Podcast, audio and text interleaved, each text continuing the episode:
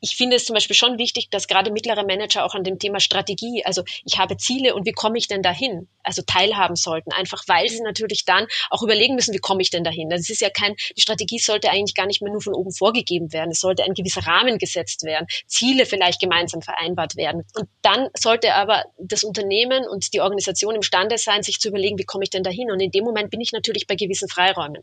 Und dann muss ich mir auch überlegen, was brauche ich denn dazu, um dorthin zu kommen. Und dann komme ich schnell auf das Thema, dass ich vielleicht innovative Lösungen benötige, um dahin zu kommen. Dann beschäftige ich mich damit.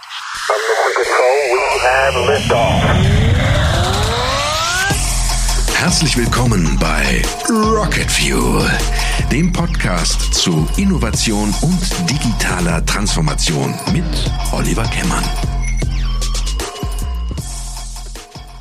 Ja, heute haben wir wieder eine Buchbesprechung im Programm und zwar reden wir heute über das Buch Transformation äh, durch das mittlere Management von Caroline Haderer und Philipp Hilse. Und die beiden sind auch heute hier bei mir im Podcast. Herzlich willkommen, Caroline und Philipp. Hallo.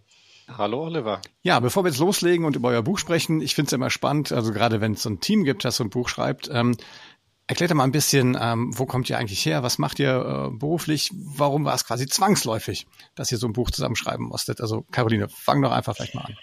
Zwangsläufig, sehr gute Frage. Zwangsläufig war, weiß ich nicht, aber vielleicht doch. Also ich und äh, Philipp Hilse kennen uns seit äh, fast neun Jahren mittlerweile. Wir arbeiten zusammen in einer Versicherung und äh, bilden sozusagen ein Team. Also ich leite in der Versicherung das Marketing und Direktvertrieb und da gehört noch einiges anderes dazu. Das hat sich auch in den letzten Jahren so hinentwickelt, dass wir jetzt ein ziemlich großer Haufen sind, sage ich mal, der ähm, hier gemeinsam alles rund um Kommunikation, werbliche Kommunikation insbesondere äh, bearbeiten darf, ähm, sich darum kümmern darf, aber eben wie gesagt auch äh, Online-Vertrieb. Und äh, ich glaube, der Philipp Hilse kann gleich noch was zu sich selbst erzählen, was er so konkret macht. Aber auf jeden Fall, wir sind ein Team und arbeiten zusammen und äh, ja, haben einiges schon miteinander erlebt ähm, und äh, vor allem eine Transformation eines Versicherungsunternehmens mitgestaltet. Ja, aber vielleicht kannst du ein bisschen so ausholen, warst du schon immer in der Versicherungsbranche unterwegs oder was ist so ein bisschen so auch deine berufliche, dein Werdegang? Das ist ja immer spannend. Ich bin immer neugierig, was Menschen so alles gemacht haben. Ja, also ich bin nicht immer in der Versicherungsbranche gewesen. Ich war vorher in der Energiewirtschaft, ähm, ähnlich spannend wahrscheinlich. Also jeder freut sich ja, wenn man einmal im Jahr von entweder vom Versicherungsunternehmen hört oder von einem Energieversorger. Also es ist relativ ähnlich. Also ich bin von der Energiewirtschaft rüber in die Versicherungswelt gewechselt. Das habe ich vorher gemacht und ganz davor war ich äh, ja in der Beratung Beratung und habe auch schon Energieversorger damals beraten. Und eben, wie gesagt, vor neun Jahren hat es mich dann in die Versicherungswelt verschlagen. Und ich muss sagen, es ist eigentlich noch komplexer, als ich es mir damals vorgestellt habe. Da war Energieversorgung re relativ leicht und einfach äh, im Verhältnis zum Thema Versicherungen. Und äh, ja, also da was zu verändern, ist nicht immer ganz einfach. Das kann ich mir vorstellen. Aber da hören wir bestimmt auch später noch was zu. Ja, Philipp, ähm, was, äh, was hat dich denn sozusagen zur Versicherung verschlagen?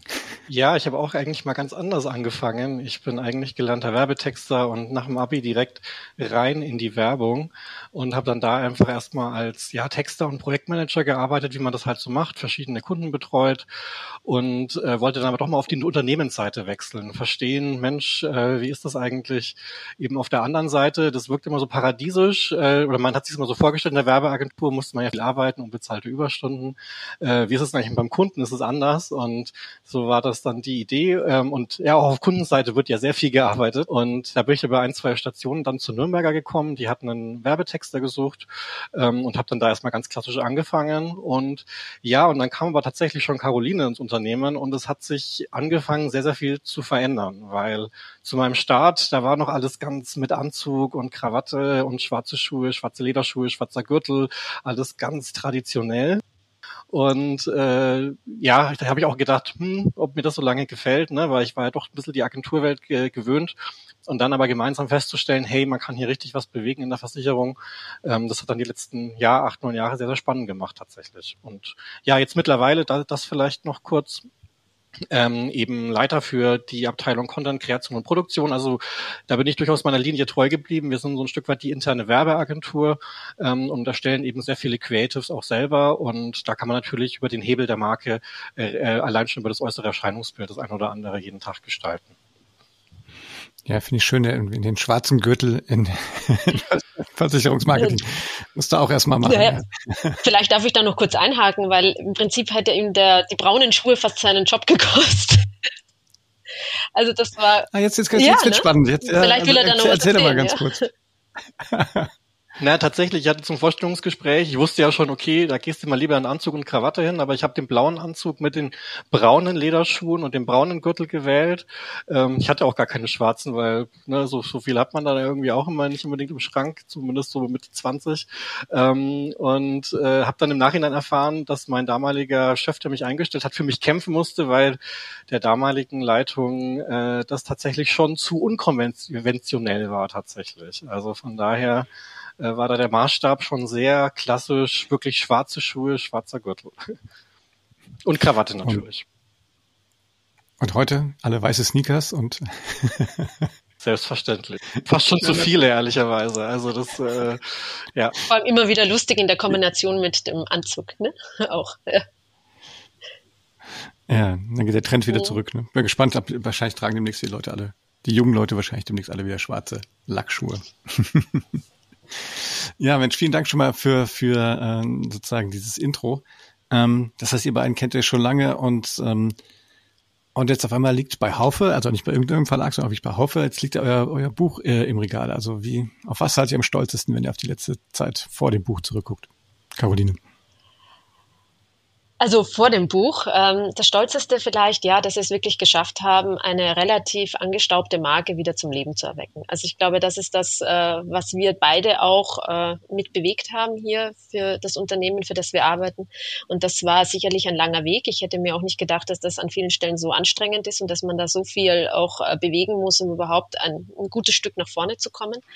Ähm, das ist sicherlich etwas, auf was äh, wir, glaube ich, beide zu Recht stolz sein können. Natürlich zusammen mit dem Team. Das ist nichts, was wir beide alleine gemacht haben, aber wo wir doch auch einen entscheidenden Beitrag dazu äh, geleistet haben, um hier ein gutes Stück in, ja, auch in dem, wie sich ähm, das Unternehmen jetzt anfühlt und auch dem, wie sich die Marke anfühlt und was wir nach außen darstellen, dass wir da einiges wirklich geleistet haben, um da frischen Wind hineinzubringen und ähm, einfach ja das Unternehmen zu verändern, zu transformieren. Und das war auch eigentlich so der Startpunkt dann des Buches. Ja, Philipp, wie, wie hast du das erlebt irgendwie? Ähm, ihr habt gesagt, ihr seid ja beide reingekommen, habt viel verändert. Und ähm, wann, wann kam der Punkt irgendwie, wann habt ihr gesagt, so, das, das müssten wir eigentlich mal aufschreiben? Kannst du dich noch daran erinnern? Gab es ein spezielles äh, Event quasi dazu? Eine Situation? Es war, glaube ich, gar nicht der eine Moment, sondern es war immer mal wieder so ein, so ein Gedanke, auch gerade von Caroline hat es, glaube ich, mal ausgesprochen. Und dann war auch erst so die Idee, sich äh, so ein bisschen dem, an dem Case entlang zu hangeln. Okay, was haben wir konkret gemacht? Eher so aus der Brandmanagement-Sicht und wie wandelt man eigentlich eine Traditionsmarke? Und das war dann eigentlich aber auch so der Punkt, wo wir gesagt hatten, naja, ist das eigentlich das, was die Leute draußen wirklich so interessiert? Weil es gibt ja ganz viele Cases, gerade auch ganz viele Hochglanz-Cases. Ne? Man guckt dann immer, was machen Apple, Google, Facebook, die großen Automarken. Und ja, eigentlich kann man dann dagegen aber fast auch nur ehrlicherweise Weise abstinken, weil man hat ja vielleicht im Kleinen einen großen Erfolg, aber wenn man es dann wieder mit diesen großen Playern vergleicht, wirkt es fast schon wieder sehr klein. Und das hat uns dann eigentlich zu der Überlegung geführt, naja, es geht eigentlich auch gar nicht so sehr um das Thema Traditionsmarke, sondern eigentlich eher um den Weg, den wir nehmen mussten, um diese Erfolge zu fahren. Und der war eben nicht immer einfach und auch nicht immer geradlinig. Das Buch ist jetzt schon zwei, drei Wochen auf dem Markt, glaube ich, also relativ frisch noch, wenn wir jetzt hier drüber sprechen. Ähm, gibt schon so erstes Feedback? Also Caroline, habt ihr schon irgendwie Feedback von anderen bekommen, von Kolleginnen und Kollegen vielleicht? Oder ähm, wie, wie, wie gucken die da drauf, dass ihr jetzt auf einmal Autoren hier seid? Ich glaube, es war schon einigermaßen überraschend, weil wir haben es jetzt auch nicht groß angekündigt und gesagt, hallo, wir schreiben jetzt ein Buch und äh, das kommt jetzt dann irgendwann raus, sondern es war für die meisten schon so eher, oh, jetzt kommen die beiden auch noch mit einem Buch um die Ecke. Aber ich war echt überrascht. Also es ist schon vor allem intern ähm, hier im Unternehmen auf große Resonanz gestoßen, finde ich. Ähm, man hat sich schon damit beschäftigt. Ich werde auch, und ich weiß nicht, ich glaube auch Philipp, du wirst auch angesprochen praktisch auf das Buch. Also von wirklich auch von oben bis unten, also in den Hierarchieebenen ist es aufgefallen. Ähm, ich weiß nicht, ob schon jeder so richtig reingelesen hat, da bin ich mir noch nicht so ganz sicher. Erstmal ist es aufgefallen, dass man halt ein Buch geschrieben hat und sie finden es eigentlich auch alle irgendwo toll. Also es hat jetzt noch keiner gesagt, mein Gott, was machen die da, sondern es ist äh, schon eher auf positive Resonanz gestoßen in dem Sinne, dass man sagt, wie könnt ihr das überhaupt nebenbei noch bewältigen, ein Buch zu schreiben und es ist, wird als Leistung anerkannt, praktisch das überhaupt während dem normalen Alltag das dann auch noch zu schaffen und äh, sowas auf den Markt zu bringen. Und die, die Fragen, die jetzt kommen, die sind erstmal, wie habt ihr das überhaupt hinbekommen? Wie habt ihr den Verlag gefunden? Wie, wie habt ihr da durchgehalten? Also es wird erstmal als Leistung gesehen, dass man das überhaupt bis dorthin geschafft hat. Ich bin jetzt einmal gespannt, wenn dann die ersten auch so richtig reinlesen und äh, wir sehen das jetzt schon an den Verkaufszahlen. Also es geht definitiv schon, also auch über den Ladentisch, wie es so schön heißt, ähm, wie dann die Reaktionen sind. Weil, wie gesagt, es ist ja auch an manchen Stellen durchaus kritisch, was da geschrieben wurde. Also nicht immer nur nett, vielleicht. Ja. Ja, jetzt, da sind wir gespannt, was gleich noch dazu kommt. Aber vielleicht vorab nochmal, Philipp, irgendwie so, wie ist dann dein, dein Umfeld damit umgegangen, dass du jetzt auch noch neben dem wahrscheinlich auch anstrengenden Job jetzt nebenher auch noch dich jetzt die letzten Monate oder wahrscheinlich sogar Jahre hingesetzt hast und hast noch nebenher ein Buch geschrieben. Ähm, ist das immer so auf beste Resonanz gestoßen? Ich habe es versucht, gar nicht so sehr an die große Glocke zu hängen, weil wir am Anfang ja auch einfach mal damit gestartet sind und man weiß ja auch gar nicht, kommt am Ende wirklich was bei raus. Und ich finde es immer schwierig, da schon mit so, ja, mit so einer Botschaft offensiv umzugehen, sondern es war eigentlich eher, wir haben es tatsächlich eher ein bisschen im Verborgenen gemacht und man hat halt hier eine Stunde abgeknapst und da eine Stunde abgeknapst und ich fahre auch durchaus viel Bahn. Das ist immer super, weil da kann man dann wunderbar, konnte man da tatsächlich äh, gut Strecke machen im wahrsten Sinne des Wortes, auch was die Buchstaben angeht. Ähm, und tatsächlich erstmal war es ja eher die Überraschung auch im privaten Umfeld, groß, als es jetzt wirklich da war. Ich habe es zwar vielleicht mal erwähnt, aber oh, dass es schon so weit ist und so viel, da war durchaus Überraschung. Ja, das kann ich mir vorstellen. Ähm, vielleicht, wir streuen gerne mal hier so hier und da einen Werbeblock ein. Also nochmal das, das, Buch, über das wir hier gerade reden, heißt Transformation durch das mittlere Management. Erschienen bei, äh, bei Haufe.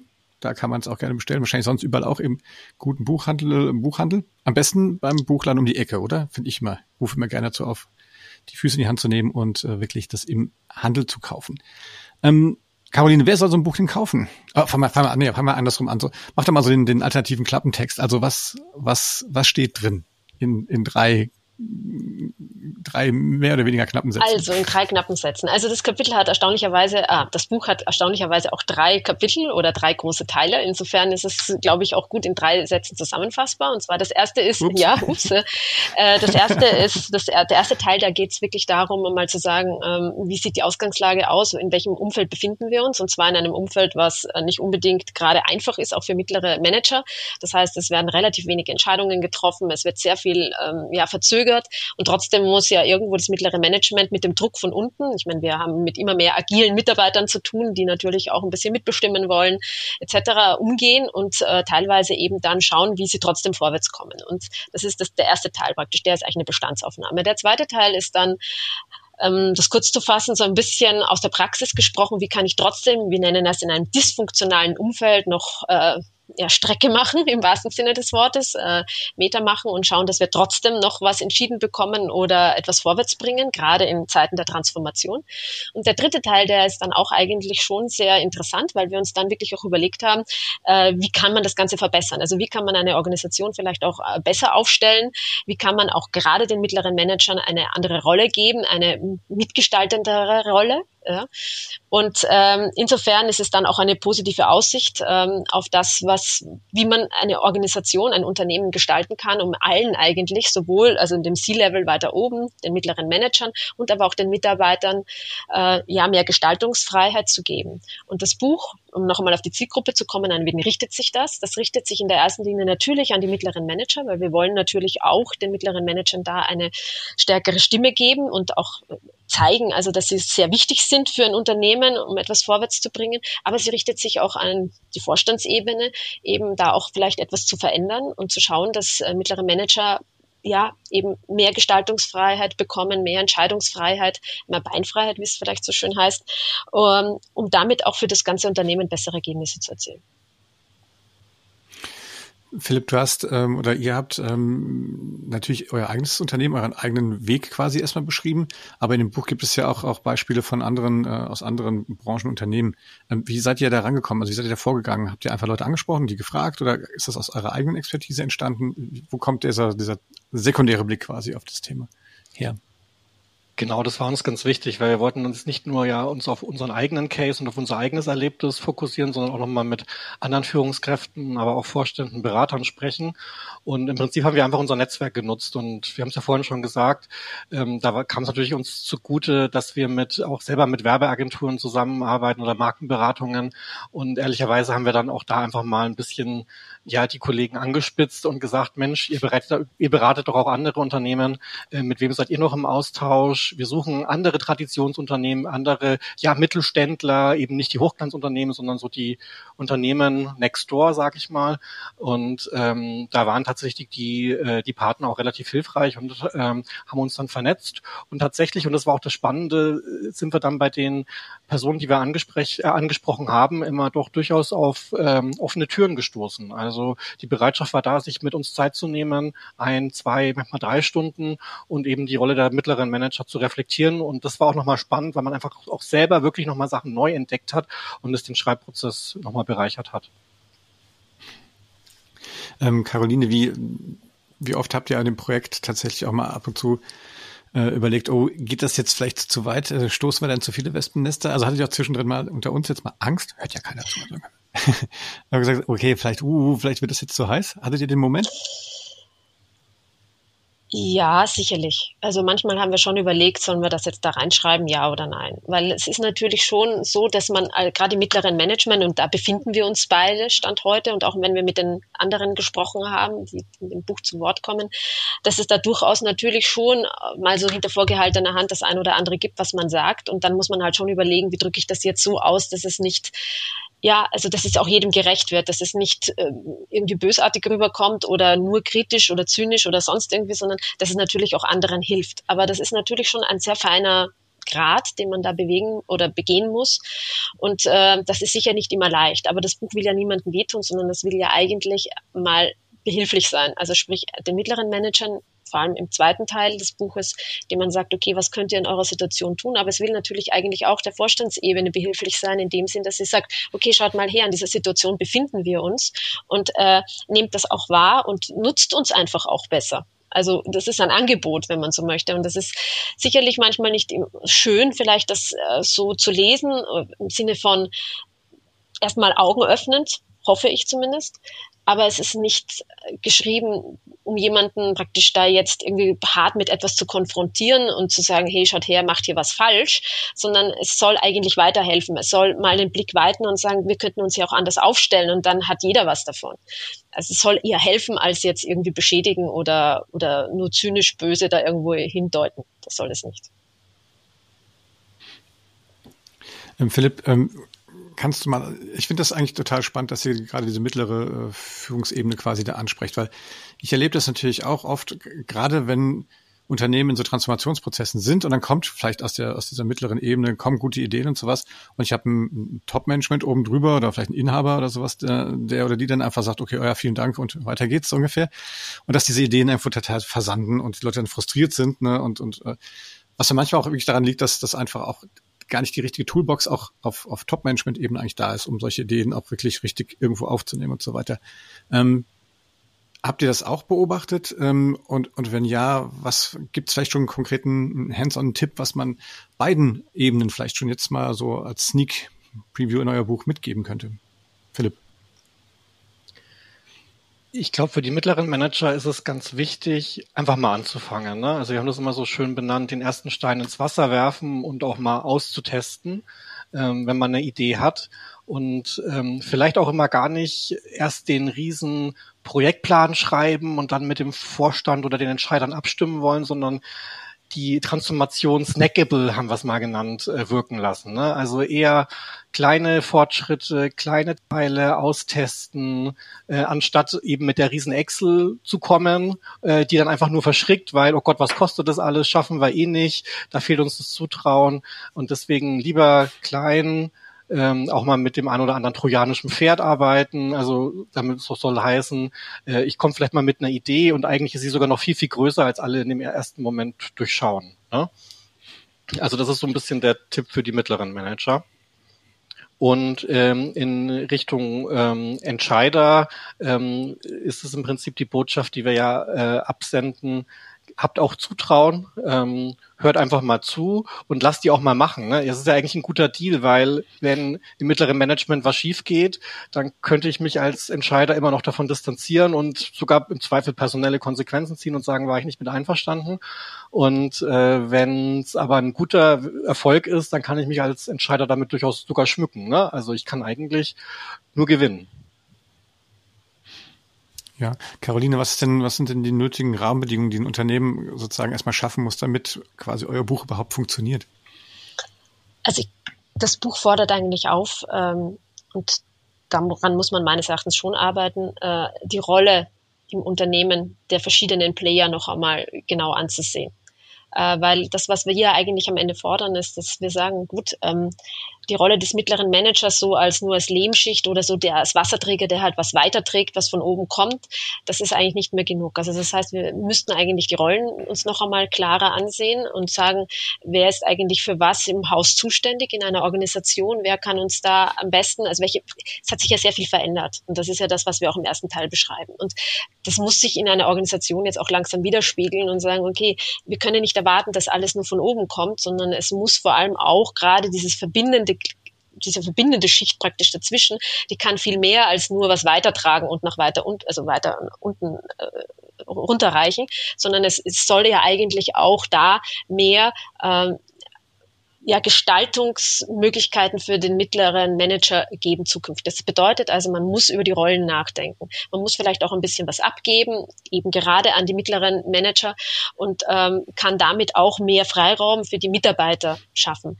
Ähm, das ist das, worüber man ganz klar nachdenken sollte. Auch eben, wie gesagt, diese Pyramide, diese Hierarchiepyramide, die man in vielen Unternehmen hat, über die muss man dann zwingend nachdenken. Das schlagen wir auch im dritten Teil unseres Buches vor, dass wir sagen, eigentlich sollten wir die canceln, ja.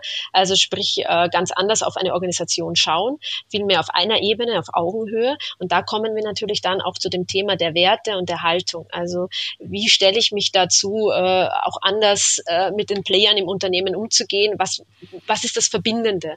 Dann kommen wir zu den Werten, die ein haben sollte. Wie gehen wir miteinander um? Auch dieses Thema Augenhöhe und worüber können wir das Ganze wieder zusammenbinden? Und da kommen wir dann ganz stark auch zu dem Thema Ziele, gemeinsame Ziele zu definieren. Also das heißt, das sind so Themen, die man eigentlich angehen müsste und die man in einem Unternehmen schon äh, kritisch auch mal hinterfragen sollte, um eben dann auch wirklich zu Veränderung zu kommen. Philipp, was würdest du für dich selber so sagen? Was sind die, die drei wichtigsten Werte, die du so sozusagen für dich äh, entdeckt hast, damit das überhaupt alles funktioniert?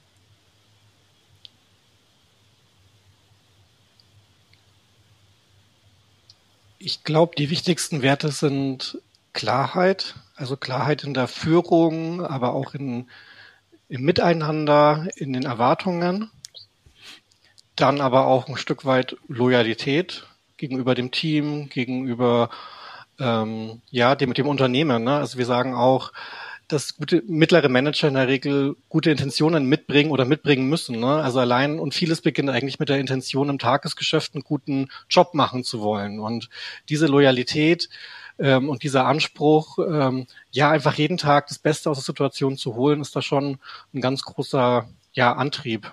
Und als dritten Wert, glaube ich, kann man auch gut einfach das Thema ähm, auch wenn es abgedroschen klingen mag, aber Teamgeist anführen, weil was wir auch sagen ist, dass man so eine Transformation nicht alleine schafft. Ähm, man braucht zum einen First Follower, haben wir es genannt, also allein schon am Anfang Leute, die den Weg mitbestreiten, die auch an die Idee glauben, um es einfach größer zu machen ähm, oder aber auch im, im Team, gerade als Führungskraft, ich erlebe es auch immer wieder, ähm, wenn man ein Team hat, was einfach eigenverantwortlich unterwegs ist, ähm, dann es wird mir auch selber der Rücken freigehalten, darüber nachzudenken, okay, was müssen wir eigentlich tun, um zukunftsfähig zu bleiben, um uns weiter zu transformieren. Und wenn das Team das aber nicht ist und ich irgendwie mich in Tagesgeschäft verliere, ähm, dann ist es schwierig. Also deswegen würde ich sagen, alles, was das Team stärkt, ist da nochmal ganz entscheidend.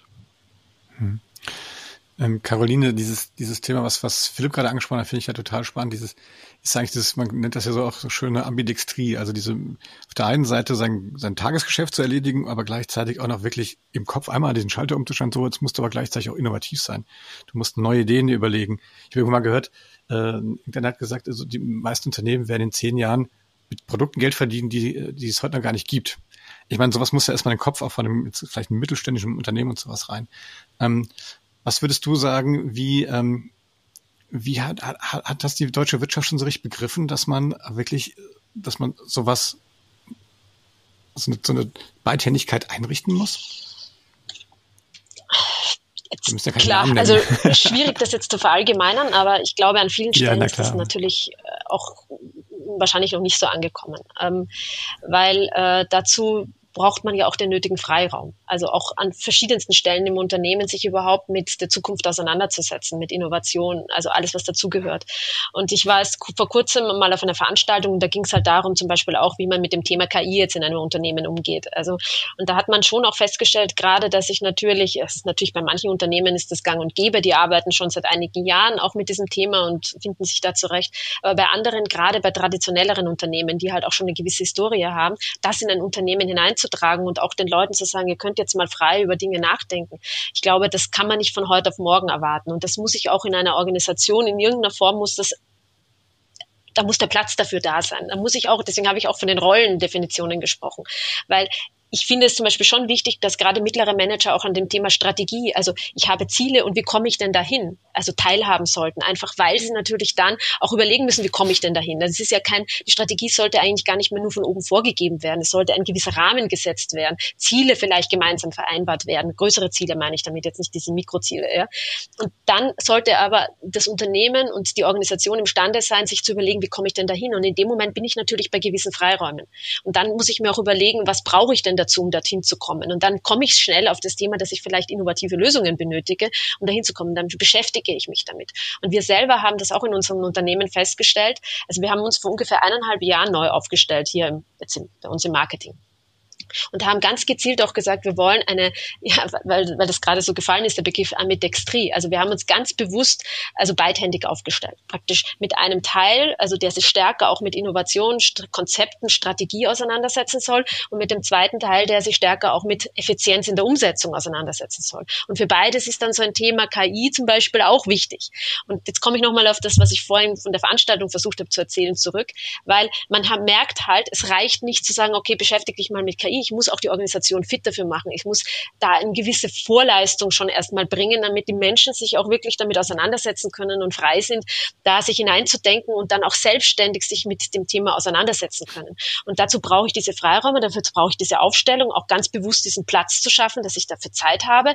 Aber ich muss auch immer wieder die Menschen dazu ermutigen, gerade in Unternehmen, die halt schon eine gewisse Tradition haben, die nicht seit fünf Jahren oder zwei Jahren äh, existieren und erst vor kurzem gegründet wurden, sondern die halt auch schon in vielleicht strengeren oder starreren Organisationen unterwegs sind. Das muss ich aufbrechen, da muss ich den Platz dafür schaffen. Und deswegen denke ich, äh, da fehlt es an verschiedensten Stellen sicherlich noch, weil wir auch halt eingefahren sind und merken, okay, ja, das hat ja über Jahre funktioniert und Jahrzehnte funktioniert und jetzt merken wir plötzlich, das reicht aber nicht mehr. Und ich komme ein bisschen auf unseren ersten Teil des Buches zurück, wo wir ziemlich klar beschreiben auch, dass, dass viele Entscheidungen gar nicht mehr getroffen werden, weil einfach zu viel passiert, es ist zu komplex, man traut sich gar nicht mehr. Und deswegen brauche ich diese Organisation, die imstande ist, flexibel darauf zu reagieren. Das wird die einzige Antwort sein, um damit umzugehen. Und ich muss praktisch die Menschen befähigen, sich auch diesen Freiraum zu nehmen und zu sagen, das gehört zum, also das gehört zu meiner Arbeit dazu, das ist Teil meiner Arbeit. Und dafür muss ich aber den Rahmen schaffen und das, da muss ich auch ein Stück weit loslassen weiter um. Ich muss gar nicht mehr alles bestimmen, weil ich das gar nicht mehr kann, weil die Zeiten gar nicht mehr danach sind, dass ich schon Pläne machen kann für die nächsten fünf Jahre, sondern ich muss eigentlich darauf vertrauen, dass meine Organisation so imstande ist, kurzfristig auf Veränderungen zu reagieren und dafür brauche ich dieses innovative Element. Du hast gerade was Schönes gesagt, man muss auch die Leute ermutigen, solche Sachen zu machen. Ihr ähm, Ihr sprecht ja irgendwie, das fand ich eigentlich ganz schön von den Sandwich-Führungskräften, ne? also die ja irgendwo sozusagen von oben zieht jemand dran quasi ne, an, dem einen Brothälfte und das ist nämlich der Chef, der irgendwie oder die Chefin, die was will und gibt's aber auch noch Teams, die man führen muss, das unten. Wie viel Mut braucht jemand in so einer in so einer Situation, um halt tatsächlich zu sagen, hey, jetzt jetzt, jetzt fange ich mal hier aus der Mitte quasi äh, vom Salatblatt, irgendwie so im Sandwich gesprochen, äh, mal an, was zu verändern. Irgendwie, äh, Philipp, was, wie viel, wie viel Mut spricht euer Buch auch gerade dieser, dieser äh, Managementgruppe zu? Ja, jede Menge. Wir haben sogar dem Thema Mut ein eigenes Kapitel äh, gewidmet, weil es eigentlich das der essentielle Baustein ist. Ne? Weil Ich glaube, das muss man auch sagen. Wir nehmen ja durchaus jede Gruppe im Unternehmen auch ein bisschen kritisch unter die Lupe und haben natürlich auch vor den mittleren Managern selber nicht halt gemacht und haben schon auch gesagt, na ja, es gibt auch viele, die werden vielleicht ins kalte Wasser geschmissen und sind gar nicht darauf vorbereitet oder andere sitzen da schon seit Jahren und haben ein bisschen den Elan verloren. Also letzten Endes gibt es auch hier natürlich Licht und Schatten. Und ähm, es ist natürlich an einem selber das Beste aus der Situation zu machen und hier für sein Umfeld ja, äh, transformativ zu denken und nicht im Status quo zu verharren. Und dafür brauche ich den Mut. Ich brauche den Mut, Ideen ähm, überhaupt auszusprechen, zu platzieren und dann aber eben auch wieder dafür zu kämpfen, weil ich glaube, was man auch sagen kann, ist, gerade zumindest glaube ich, unsere Erfahrung im Traditionsunternehmen, das fühlt sich auch manchmal ein bisschen an wie jeden Tag von neuem den gleichen äh, Stein den Berg hochrollen. Ne? Also der rollt dann auch mal gern wieder runter, weil vielleicht eine Entscheidung, die von Vorstand gefallen ist, zwei Monate später doch wieder revidiert wird und dann hat man das Gefühl, wieder von vorne äh, anlegen zu müssen oder starten zu müssen. Das heißt, man braucht den Mut, äh, und das nicht nur einmal, sondern am besten gepaart mit Durchhaltevermögen. Ja, verlangt man den Menschen ja schon eine Menge von ab. Ne? Ähm, Caroline, vielleicht so in, jetzt mal so eine kleine Schlussrunde. Ähm, euer Buch ist jetzt auf dem Markt und äh, wenn wir jetzt in drei Jahren oder so sprechen, was wäre das, das Coolste, was, was mit dem Buch quasi Top-Verkaufszahlen, Spiegel-Bestseller, okay, all das, was man halt so normalerweise hat auch. Äh, nee, ich meine, wenn wir jetzt mal auf die also welchen Impact hat das Buch gehabt? Was wäre so dein Traum? Also was, wann wärst du so richtig glücklich? Also vorweg vielleicht, also was wir jetzt schon mal merken, ist, dass, ähm, dass es dass es ein Thema ist, das nicht nur uns jetzt gerade bewegt, sondern äh, wir haben gesehen, Harvard Business Manager, NZZ etc. Also es gibt jetzt mehr, im Moment relativ viele Publikationen zu dem Thema mittleres Management. Was mein Traum jetzt wäre, wenn man eigentlich das dritt, den dritten Teil unseres Buches stärker noch aufnehmen würde. Das bedeutet, dass man auch wirklich nicht nur sagt, okay, die mittleren Manager, oh, oh das sind also das ist eine vielleicht wenig beachtete ähm, ja, Schichte oder ein wenig beachteter Teil des Unternehmens bislang gewesen in den letzten 20 Jahren vielleicht, da hat man eher vielleicht ganz nach oben geblickt oder zu den Mitarbeitern, ähm, sondern dass man auch aufgreift und sagt, ja, das sind nicht nur Arme und denen müssen wir jetzt ein bisschen den Rücken stärken, sondern dass man wirklich an das Thema Augenhöhe rangeht, dass man wirklich darüber nachdenkt, wie man äh, eine Organisation so gestalten kann, die Rollen neu definieren kann, dass einfach jeder mehr Raum hat, auch zu gestalten, weil dieses Thema Gestalten wird meines Erachtens ganz wichtig sein für die Zukunft der deutschen Unternehmen oder auch der Unternehmen generell, dass da mehr Eigeninitiative auch kommt. Ich meine, wir haben gerade von Mut gesprochen, wir haben gerade auch vom Durchhaltevermögen gesprochen und wir werden auch von Resilienz sprechen müssen, immer wieder aufstehen und weitermachen. Und ich glaube, das wäre sehr wichtig, dass man sich auch nicht nur sagt, ja, also da müssen wir jetzt ein bisschen was tun und denen klopft man ein bisschen auf die Schulter und sagen, ach, die sind ja gar nicht so schlimm und sind nicht die Lehmschicht oder die, die blockierende Schicht, sondern ach, die sind auch ganz in Ordnung und die machen schon was, sondern nein, dass man eigentlich da drauf blickt und sagt, ja, also das, da, möchten wir wirklich was verändern. Wir möchten weg von diesem, wir schauen von oben nach unten und die anderen schauen von unten nach oben und warten, dass von oben das Gute kommt und äh, ja, und die anderen sagen, naja, die unten müssen mal, sondern dass man da sich das kippt und sagt, wir stehen alle auf einem Niveau. Wir werden es nur gemeinsam schaffen können. Wir werden nur, wenn wir unsere Rollen klar haben, wenn wir alle zusammenhalten praktisch und unsere Rollen besser aufteilen, dann werden wir es schaffen, durch diese doch sehr komplexen Zeiten zu kommen. Und das wäre eigentlich mein Wunsch, dass man das weiter aufgreift und auch weiter darüber nachdenkt, weil unser Buch ist sicherlich da nur der Anfang praktisch da mal hinzusehen und zu sagen, wir müssen eigentlich zu einer anderen Art der Zusammenarbeit kommen. Philipp, wenn du einem Unternehmen jetzt die Chance hättest, du könntest jetzt einem Menschen in so einem Unternehmen euer Buch schenken, äh, wem würdest du schenken? Damit es den größten Impact hat, meine ich natürlich. Ne? Na, damit es den größten Impact hat, äh, muss man natürlich die Entscheider ganz oben erreichen. Das heißt, äh, da nehme ich natürlich das Buch in die Hand und äh, drück's unserem CEO in die Hand. Ähm, einfach auch, um mit ihm in Sparrings, in, in, den Austausch zu gehen, in Sparring zu gehen, zu sagen, okay, welche Learnings kann man dann vielleicht auch wirklich in die Operative jetzt umsetzen. Ne? Also, weil, wie Caroline schon sagt, ein bisschen mehr Wertschätzung, ja, ist natürlich irgendwie schön, aber eigentlich geht's ja darum, mal nachzudenken, wir stehen alle unter einem enormen Transformationsdruck, vom Mitarbeiter bis zum Vorstand. Ne? Also es ist ja auch klar, dass der nicht immer sofort weiß und warum nicht dann die Kräfte aller stärker nutzen. Das ist ja eigentlich die, die, die Quintessenz am Ende. Äh, wie können wir die Kräfte und die Stärken aller im Unternehmen besser nutzen, um die schwerwiegenden Transformationsaufgaben, die vor uns liegen, zu lösen? Und deswegen setzen wir da durchaus ganz oben an. Ja. Ich meine, es ist ja kurz vor Weihnachten jetzt. Quasi schon was. Beim, beim Aldi gibt's ja jetzt schon seit zwei Wochen irgendwie Lebkuchen oder seit drei Wochen. Der klassische Indikator.